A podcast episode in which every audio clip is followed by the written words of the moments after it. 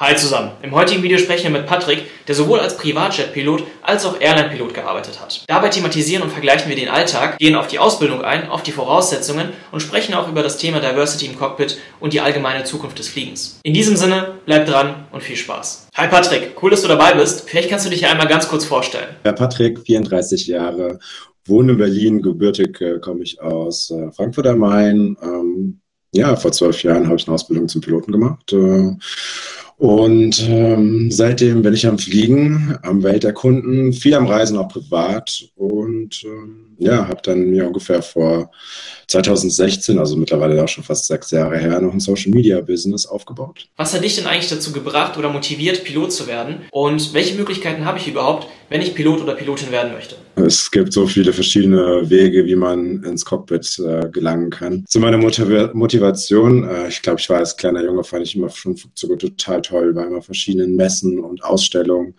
und ähm, hat aber mir nie irgendwie so vorstellen können, dass ich mal im Cockpit sitze und ein großes Flugzeug fliege. Und äh, ich glaube, mein Vater hat mir immer so ein bisschen mich dazu, ich will jetzt sagen nicht gedrängt, aber gesagt, ja, schau dir das doch mal ein bisschen genauer an, weil das war immer sein äh, Wunsch, Pilot zu werden.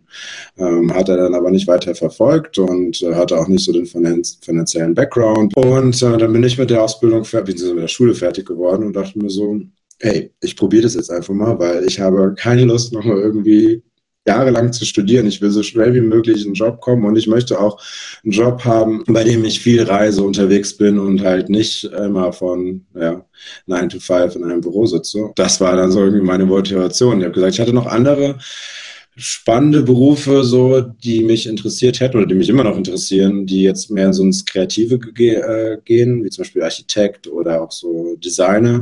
Und ich glaube, deswegen bin ich auch da in das Social Media Business ähm, ja, will ich sagen, reingerutscht, aber da kann ich eher so meine kreative Ader ausleben. Wie genau lief das dann ab? Also du hast ja quasi dann die, die Ausbildung gemacht. Da gibt es ja, glaube ich, auch verschiedene Wege, also ob man das quasi privat macht oder über eine Airline. Ähm, wie läuft das ab und was sind vielleicht auch so Voraussetzungen, die man, die man mitbringen sollte? Ja, genau. Es gibt ja verschiedene Wege. Bei mir war es so, ich hatte damals den ganz klassischen gewählt ähm, bei der Lufthansa, habe da den Einstellungstest gemacht. Das hat nicht geklappt, aber das hat mich irgendwie nicht abbringen lassen. Ich habe gesagt, so, äh, jetzt habe ich mir das als Ziel gesetzt, Pilot zu werden. Und nur weil ich diesen blöden Test da nicht bestanden habe, werde ich bestimmt nicht äh, diesen Traum irgendwie aufgeben und äh, dann die private Schiene eingeschlagen. Da hat man natürlich den Nachteil, dass man erstmal in Vorkasse gehen muss. Ne? Damals waren es, glaube ich, um die 60.000, 70.000 Euro, die die Ausbildung gekostet hatte, was natürlich echt eine Menge Geld ist. Im Gegensatz zu einer äh, von einer Airline ähm, finanzierten Ausbildung äh, geht erstmal die Airline in die, Vor in die Vorkasse und äh, man muss aber dann letztendlich mit seinem Job mit seinem Gehalt dann auch wieder ungefähr den gleichen Betrag äh, ab sein. Also im Endeffekt zahlt man äh, so oder so in der Menge Geld, aber man hat natürlich ein weniger Risiko, weil wenn die Airline das finanziert, weiß man, okay, äh, die werden mir dann auch einen Job geben, ich werde dann auf jeden Fall fliegen. Mhm. Auf der anderen Seite bei einer privaten Ausbildung, die auch allerdings bei der Lufthansa war, das ist halt eine Tochtergesellschaft, ist man dann offen für den freien Markt, hat seine Vor- und Nachteile. Mhm. Ich fand es ziemlich spannend, dass ich irgendwie offen war und nicht wusste, okay, ich muss jetzt bei denen auch 100 Prozent äh, fliegen, weil so konnte ich damals ähm, auch Bewerbungen an Privatjet-Unternehmen halt schicken, weil ich gesagt habe, diese Branche interessiert mich eigentlich auch ganz. Ist dann auf jeden Fall erstmal der, ich sag mal so, der schwierigere Weg auch ins Cockpit zu kommen, weil man muss sich extrem anstrengen, gerade wenn man mit der Ausbildung fertig ist und vielleicht nicht so viele Piloten zu dem Zeitpunkt gesucht werden. Man muss äh, wirklich schauen und gerade mit wenig äh, Flug Erfahrung äh, ist man natürlich nicht so attraktiv für den Arbeitsmarkt. Wie sieht es dann eigentlich mit den Voraussetzungen aus? Also ich habe zum Beispiel gehört, dass man eine bestimmte Körpergröße auch haben muss, Sehstärke. Äh, Mathe, Physik könnte ich mir vorstellen, sind wichtige Fächer, eine bestimmte Abiturnote. Was ist da eigentlich relevant, um wirklich die Ausbildung antreten zu können? Da hast du dich genau richtig informiert. Genau, es gibt einige Voraussetzungen. Einmal auf der Seite, wie bin ich in der Schule gewesen, äh, beziehungsweise welche Ausbildung oder beziehungsweise welchen Schulabschluss habe ich eigentlich, äh, versus äh, meine eine medizinische Fitness. Und ähm, wenn man jetzt sagt, ich möchte die Ausbildung privat machen, dann ist die Abiturnote jetzt nicht so entscheidend. Allerdings Abitur zu haben, ist auf jeden Fall ein Vorteil, weil es gibt wieder einige Airlines, die nur Leute einstellen, die eine, die ein Abitur haben. Das wäre jetzt Nummer eins. Gleich wird auch mal gefragt, so, hey, ich muss ja bestimmt super in Mathe und Physik sein. So, nee, so der wirklich der Durchschnitt, das gute Verständnis, das, das reicht aus. Ähm, am Ende ist so, so sehr viel Kopfrechnen, so überschlagen, aber so die Basics in Mathe und Physik reichen da vollkommen aus. Man muss absolut da kein Genius sein, weil man studiert es ja nicht, sondern es ist eine Ausbildung und ähm, an sich sind dann zum Schluss eine Handvoll Rechenaufgaben, die du wirklich im Alltag dann äh, bewältigen musst. Denn es gibt mal irgendwelche besonderen, ähm, besonderen Thematiken, wie zum Beispiel in in Notfallsituationen, die du jetzt da ausrechnen musst.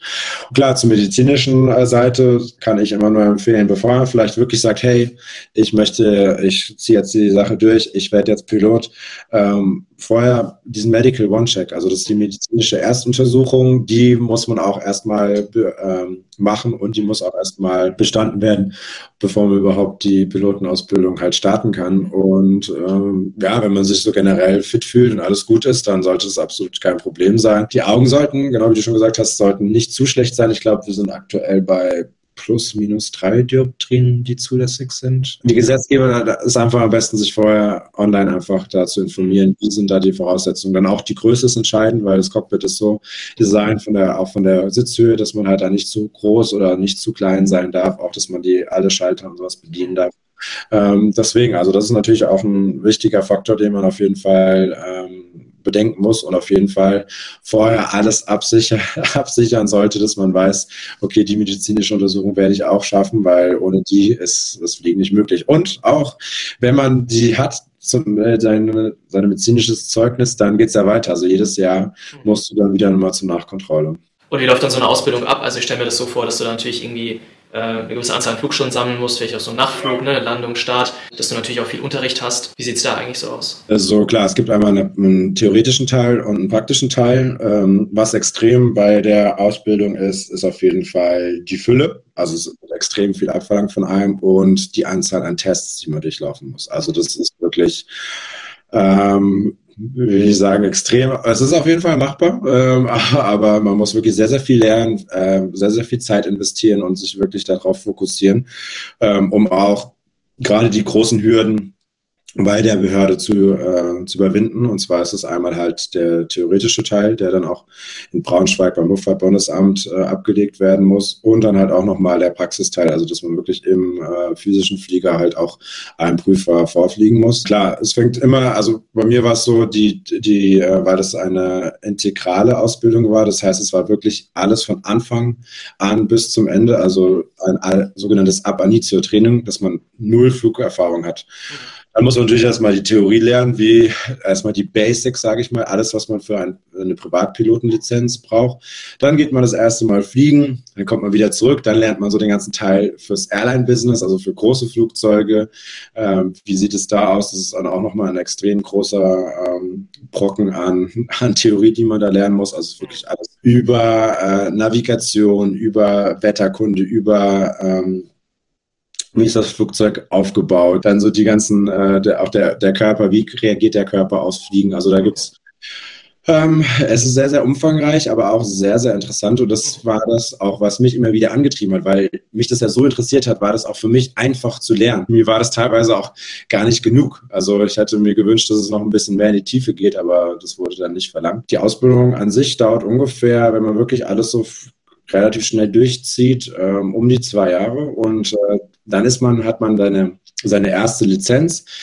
Die, da fehlt aber noch ein Teil. Und zwar, um halt wirklich jetzt ein großes Flugzeug, ein Passagierflugzeug zu fliegen, muss man dann auch wieder eine Musterberechtigung machen. Also wird dann geschult auf ein Spez äh, ja, spezifisches Flugzeug, entweder, sage ich mal, den Airbus A320 oder eine Boeing, vielleicht schon eine Jumbojet 747, also das ist alles möglich. Die, die Lizenz, die schränkt jetzt nicht ein, oder wenn man jetzt einen Notflug schon hat, ob man jetzt ein kleines Flugzeug oder ein ganz großes Flugzeug äh, fliegen darf. Da, da gibt es kein, mhm.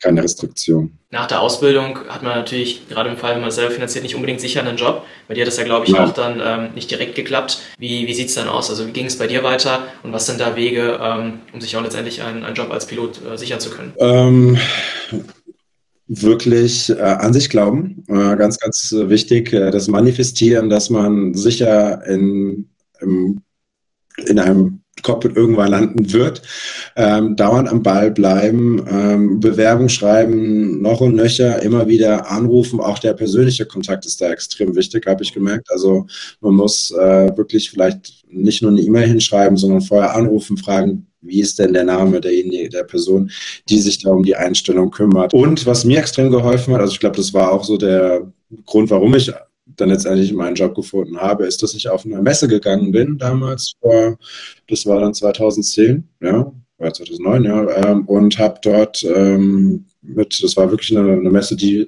spezialisiert auf die Privatfliegerei war und ähm, habe dadurch meinen äh, damaligen Arbeitgeber kennengelernt, eigentlich mehr oder weniger per Zufall. Und dann hieß es ja, wir suchen eigentlich gerade jemanden auf dem den Flugzeug. Und so bin ich da in meinen Job reingekommen. Und äh, ich glaube, das kann extrem helfen, wenn man halt diesen, diesen persönlichen Kontakt hat, weil man muss nicht irgendwie der Beste sein, aber wenn man halt sich gut verkaufen kann, beziehungsweise zum richtigen Zeitpunkt am richtigen äh, Ort ist, dann hat man auf jeden Fall Vorteile. Ja. Wie sieht es dann aus als Privatjet-Pilot? Das war deine erste Station. Wie sah da dein Alltag aus? Alltag im Privatjet-Pilot Dasein gab es eigentlich nicht. Also ja, jeden Tag war irgendwie anders, die Flugziele, die Passagiere. Was gleich geblieben ist, ist das Flugzeug, mhm. ähm, aber alles andere war anders. Also ob das jetzt natürlich das Wetter ist, die, der Flughafen, äh, die Destination, wo man die Passagiere hingebracht hat, die auch immer sehr unterschiedlich waren. Äh, für mich war es echt so eine ganz, ganz neue Welt, die ich da kennenlernen durfte und ich war auch extrem jung, also mit, ich glaube, 22 war das dann auf einmal so im im Jet, im Jetset leben und dann das, äh, das, das, Leben der Schönen und Reichen so ein bisschen mitbekommen, äh, was nicht immer sehr glamourös war. Also hat auch sehr, sehr unglamouröse äh, Seiten. Was mich am meisten schockiert hat, ähm, was für ein Geld teilweise so rausgeschmissen worden ist für so viele Dinge. Ob das jetzt, ähm, was ist, ich habe jetzt meine Handtasche in Warschau vergessen und ich muss nochmal das, das Flugzeug dahin schicken, um das abzuholen oder die Zigarren müssen eingeflogen werden oder ähm, ja, also da, oder das Catering für eine Stunde Flug hat irgendwie 3000 Euro gekostet. Also es ist Wahnsinn. Also das war für mich am Anfang ähm, schockierend teilweise, weil auch vieles verschwendet worden ist. Also ob das nicht, also auf einerseits Ressourcen, die verschwendet worden sind oder auch na, Geld, zum Beispiel, wenn es da um Essen, das dann weggeschmissen worden ist. Also das war für mich am Anfang äh, sehr schwierig. Ja. Kann ich verstehen, ist ja auch immer so, so ein ja, Thema. Ne? Also, also, immer, also, Ja, wenn man sich jetzt irgendwie überlegt, ne, weiß nicht, DiCaprio, der dann irgendwie nach Paris fliegt zur Weltklimakonferenz im Privatjet über den Atlantik, ist natürlich immer... Wobei, ich bin auch Politiker ja. schon geflogen. Ich nenne jetzt keine Partei, äh, okay. die, sich, die eher, ähm, sage ich mal, grün unterwegs sind, die ich dann auch im Privatjet geflogen bin. Also da fragt, dann fragt man sich auch so, ja, mhm. ja Wobei man muss immer das so ein bisschen in Relation setzen. Also ich bin ja auch sehr viele Geschäftsleute ähm, geflogen und äh, da habe ich mich auch mal schon gefragt, so ja, kann man das nicht, ähm, äh, kann man das irgendwie nicht anders lösen als im Privatchat? So nein, weil es wirklich so, teilweise wurden drei, vier Termine in den verschiedensten Städten realisiert und es wäre halt mit anderen Verkehrsmitteln überhaupt nicht möglich gewesen. Und wenn natürlich derjenige ähm, dadurch einen gewissen Input äh, dadurch leisten kann oder auch die Welt irgendwo in, de, in, in seinen Entscheidungen und in, durch diese Termine halt besser machen kann, dann muss er das halt natürlich nutzen, ja, oder kann er das natürlich nutzen. Aber ja, wie ich schon gesagt habe, manchmal waren es halt dann doch auch Flüge, wo ich sagte, wo ich mir gedacht habe, so, das, klar, da hat natürlich die Firma jetzt Geld verdient und ich bin geflogen, aber ob das jetzt so sinnvoll war, ist jetzt die andere Frage. Und was ist denn dann so der Unterschied zum ja, Beruf eines Airline-Piloten. Du bist ja danach zur Airline gegangen, bist da auch größere Flugzeuge oder größere Maschinen geflogen. Was sind da so die Unterschiede und ähm, was hat dir vielleicht auch mehr gefallen oder weniger? In erster Linie würde ich sagen, dass das Airline, der Berufsalltag eines Airline-Pilotens ähm, um einiges strukturierter ist. Also man hat vielleicht einen festeren Dienstplan, man weiß, wo man fliegt man hin. Beim Privatjet war es teilweise so, bin ich morgens aufgestanden, wusste gar nicht, wo es hingeht, sondern das wurde dann mal alles sehr spontan entschieden. Man hat ähm, seine, sag ich mal, festen Vorgaben, was muss gemacht werden für den Flug. Man wird, für einen wird auch viel organisiert drumherum und beim Privatjet-Pilot war es dann so, dass ich mich teilweise auch ums Catering gekümmert habe oder auch den Service dann sogar für die Passagiere gemacht habe. Also es war nicht nur das ich würde sagen, beim Airline-Piloten ist es wirklich so, du kannst dich sehr, sehr auf das Fliegerische äh, konzentrieren. Beim Privatjet-Piloten war mit viel Wartezeit verbunden, auch auf Passagier. Aber du musstest dich auch um die Betankung im Flugzeug kümmern, um die Reinigung der Kabine, um, äh, um irgendwelche besonderen Wünschen der Gäste. Also es ist viel mehr drumherum, aber das ist auch wiederum schön, wenn man das mag. Also ich, mir hat es sehr, sehr gut gefallen. Ähm, es ist auf jeden Fall auch ein sehr reizvoller und spannender Job und vielleicht auch der auch vielleicht abwechslungsreicher, weil einfach die Ziele nicht immer die gleichen sind. Beim Airline-Job ist es meistens so, dass man halt sein gewisses Netzwerk hat oder seine gewissen Routen fliegt und das war's. Und mittlerweile ist es ja auch so, dass man gar nicht mehr vor Ort übernachtet, sondern halt meistens nach Hause fliegt. Klar, wenn man Langstrecke fliegt nicht, aber bei als Privatjetpilot bist du wirklich meisten, also es gibt zwar eine Homebase, aber an der Homebase bist du gar nicht, sondern du bist eigentlich jeden Tag woanders oder vielleicht auch mal zwei, drei Tage an einer Location und kannst da vielleicht ein bisschen was erkunden. Und das ist auf jeden Fall äh, sehr spannend und halt auch äh, ganz, ganz anders. Ja. Du bist ja jetzt äh, ein ganzes Jahrzehnt lang ungefähr geflogen. So eine Klassikerfrage ist natürlich immer, was war denn so die gefährlichste oder brenzligste Situation oder vielleicht auch eine, weiß nicht, witzige Story, die du dich immer wieder gerne erinnerst aus deinem Alltag? Ähm, ich hatte einmal so, da war es schon echt extrem, sehr, sehr starke Turbulenzen. Ähm, da gab es dann, alles war dann nochmal verbunden mit einem Blitzschlag. Das war natürlich auch schon, wenn, wenn man sowas mal mitbekommt, dann ist es schon erstmal, wenn man das erste Mal erlebt, schon so, ein unwohles Gefühl. Dann gab es auch mal eine Situation beim Start, ähm, da war die die Bahn etwas vereist und dann ist das Flugzeug tatsächlich fast von der Bahn abgekommen wäre am Start. Also das sind so Momente, an die man sich noch ganz gut erinnern kann. Aber mhm.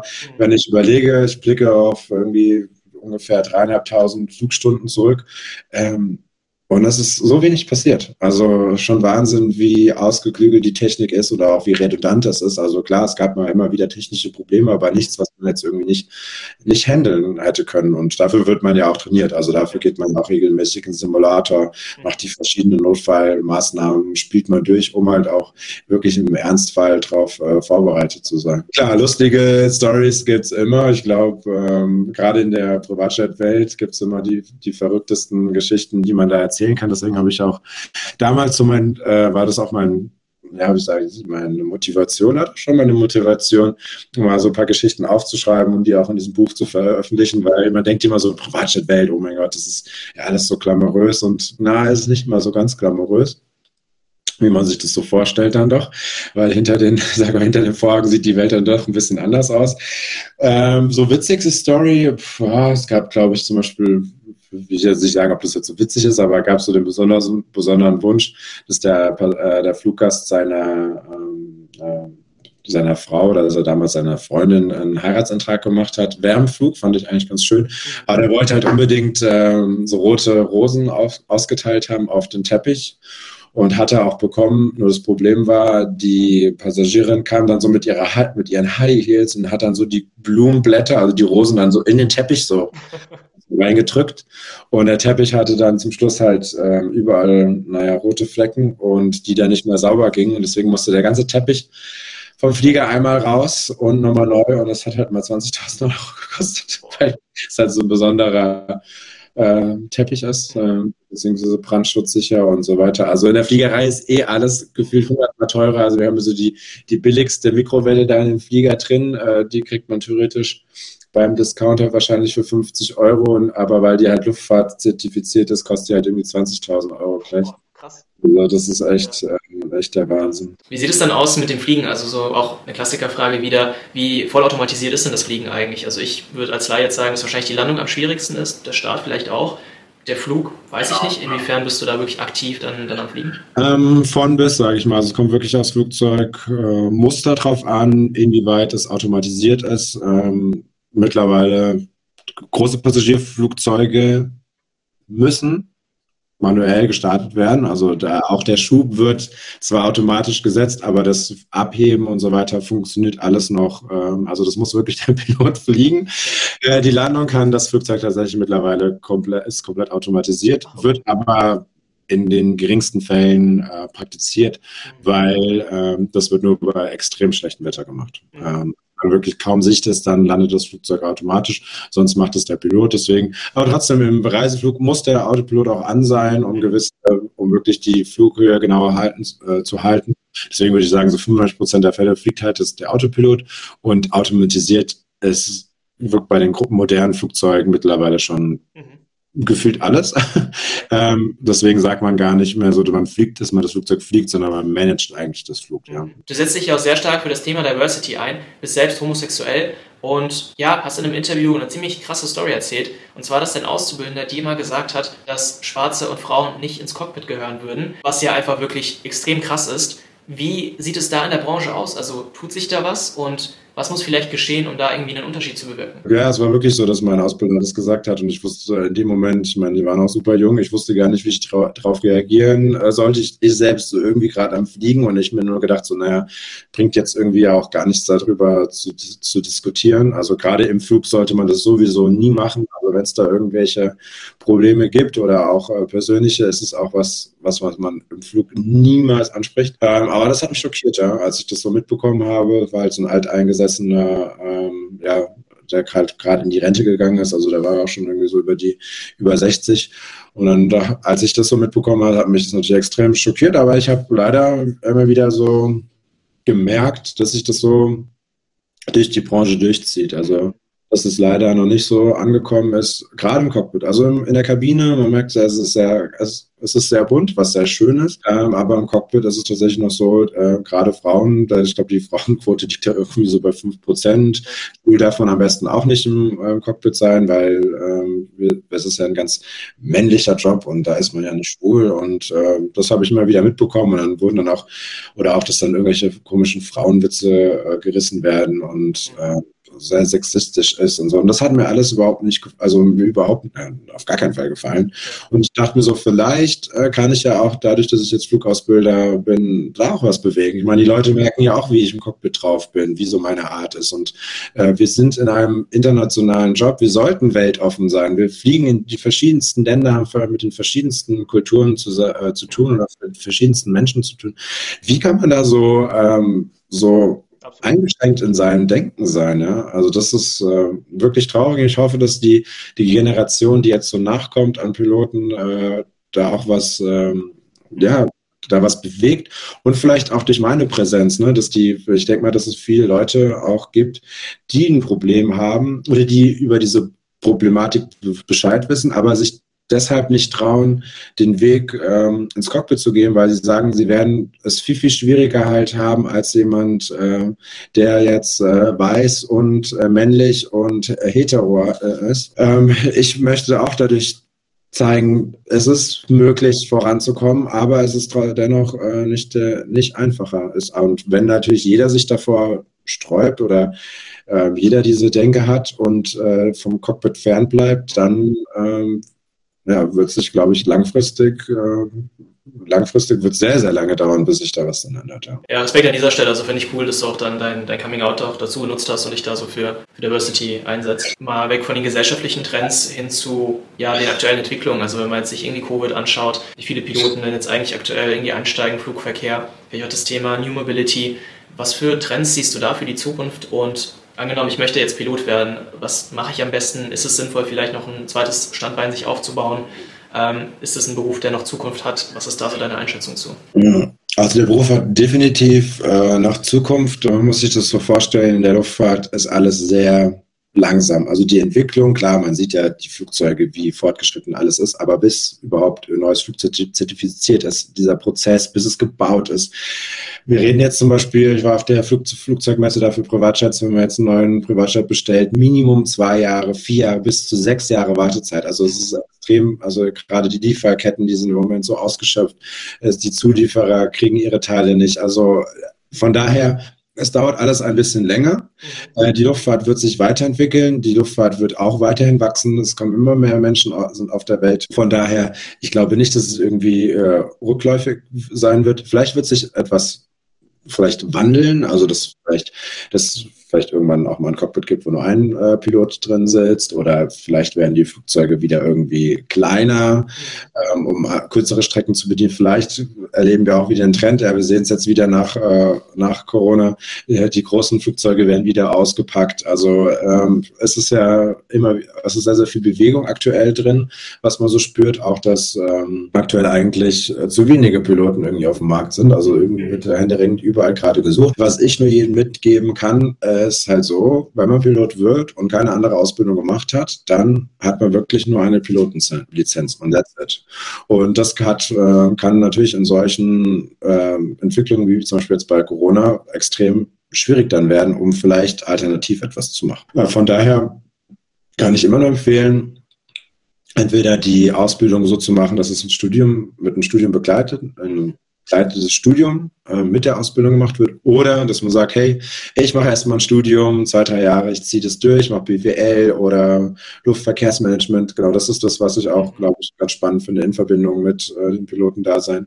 Und dann entscheide ich mich ähm, nochmal in die, in, also in die fliegerische Laufbahn ähm, einzusteigen. Bei mir, ich habe angefangen im Studium, äh, berufsbegleitend, so als Fern Fernstudien, habe es irgendwie ein Jahr geschafft, durchzuziehen und dann kam Social Media und habe gesagt, ich habe gar keine Zeit mehr fürs Studium, ich konzentriere mich jetzt auf so mein Social Media Business, mhm. habe das aufgebaut. Jetzt bin ich aktuell auch wieder so in Wandel, wo ich merke, hey, ähm, ich könnte mir auch vorstellen, irgendwie was anderes auf YouTube zu machen oder vielleicht meine Reichweite zu nutzen, ein cooles Produkt zu kreieren oder was ganz anderes. Ich habe ehrlich gesagt, stehe ich auch irgendwie auf so eine in so einer bin gerade so am Punkt angekommen, wo so eine Neufindungsphase. Ähm, ich hatte auch wieder Bock, äh, in die Privatchat-Welt wieder einzutauchen und da wieder zu fliegen. Ähm, also ist auch bei mir aktuell, äh, ja, sagen wir mal so, ziemlich viel los. Ja, wir sind gespannt, wie es bei dir weitergeht. Vielen Dank dir für deine Zeit und das Interview. War mega cool, dass du da warst und ich glaube, das hilft auch auf jeden Fall einigen weiter, die auch in der Luftbranche Fuß fassen möchten. Vielen, vielen Dank und äh, ich bin immer happy und äh, da mein, ja, mein Word irgendwie weiter, weiterzugeben oder auch meine, ja, meine Tipps, weil ich man erst im, im, Nachhinein merkt man dann noch so, ah, vielleicht hättest du es ja so oder so machen können. Vielen, vielen Dank. Und wie ich immer sage, as always, happy landings. Ja, happy landings. In diesem Sinne war es das auch schon mit dem Video. Lasst gerne ein Like und ein Abo da. Schaut auf jeden Fall bei Patrick auf den Kanälen vorbei. Alles wie immer eingeblendet bzw. verlinkt. Und in diesem Sinne, bis zum nächsten Mal. Ciao, ciao.